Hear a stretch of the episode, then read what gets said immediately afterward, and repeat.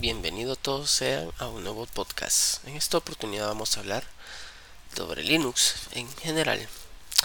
GNU Linux es un sistema operativo como macOS o Windows. Suele ser de código abierto, multiplataforma, multiusuario y multitarea. Tenemos Linux, que es el kernel del sistema, que es el que hace que todo funcione, desde drivers, controladores de hardware. Eh, Linux viene de la mano de Linux Torvalds, quien lo creó. Y GNU viene de la mano de Richard Stallman, que es un proyecto de software libre. Para entender qué es el software libre tenemos que entender sus cuatro leyes o sus cuatro libertades. Libertad cero, puede usar el software con cualquier propósito. Libertad 1, poder estudiar cómo funciona el programa y poder modificarlo.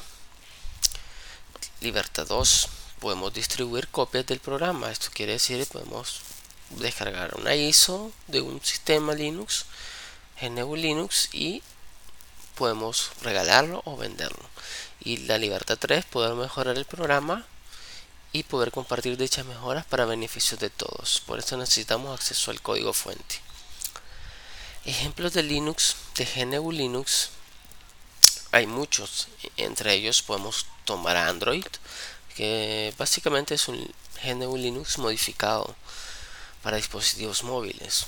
Y actualmente con la arquitectura ARM, que podemos ver las microcomputadoras como la Raspberry Pi.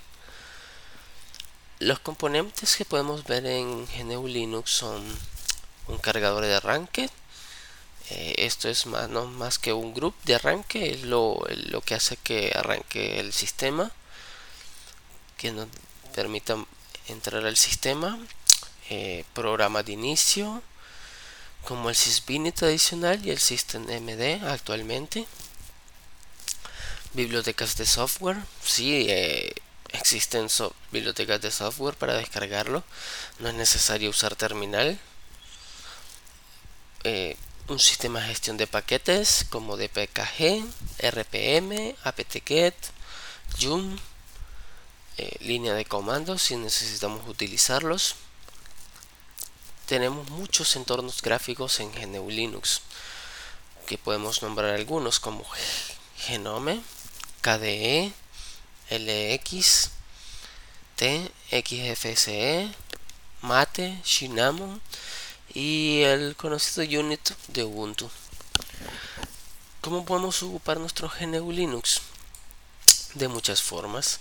Para ofimática como LibreOffice, OpenOffice, OpenOffice y más opciones. Para navegación podemos usar Firefox, Chrome, Chromium, Opera. Podemos utilizarlo para multimedia como VLC, Amarok para edición de video e imágenes con Jim, Audacity, Audios, DaVinci, OpenShot. Eh, para gaming tenemos Stream, Steam y RetroArch, entre otras opciones. Para desarrollo podemos usar Visual Studio Code, CodeBlog, Sublime Text, Genie, Vim. Podemos utilizar GNU Linux para virtualizaciones como QEMU, VirtualBox. Podemos orientarlo a servidores y ahí podemos incluso usar versiones de software eh, distros, como se conocen GNU Linux, para servidores directamente por línea de comandos. También podemos obtener mucha información sobre GNU Linux en eh, www.linux.org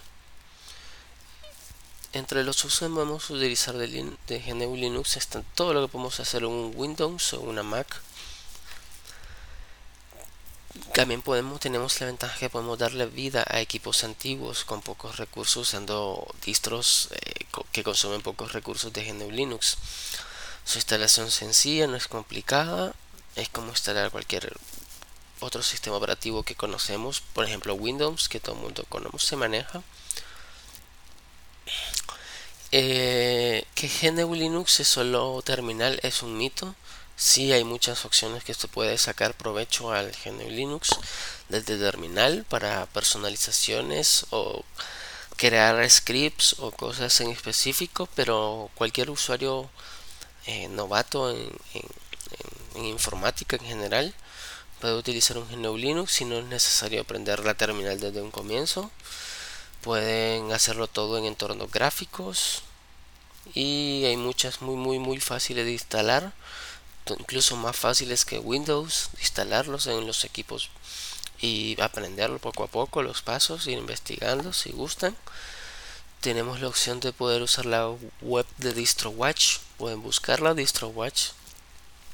En DistroWatch podemos ver este, todos los GNU Linux que están disponibles y por, por nivel de popularidad según los clics que las personas le dan a los enlaces. Eh, puedo recomendar algunas, como por ejemplo Debian, que es de las más famosas, Fedora, OpenSUSE, Ubuntu, Ubuntu, eh, Red Hat para servidores, claro, ahí ya son de paga, claro, está por el servicio, por el soporte que te dan. Eh, Puppy Linux, que son eh, uno de las distros que consumen menos recursos y puedes utilizar para revivir equipos viejitos. Y Gento, Arch Linux, etcétera. Espero que les haya gustado este podcast y hasta el siguiente.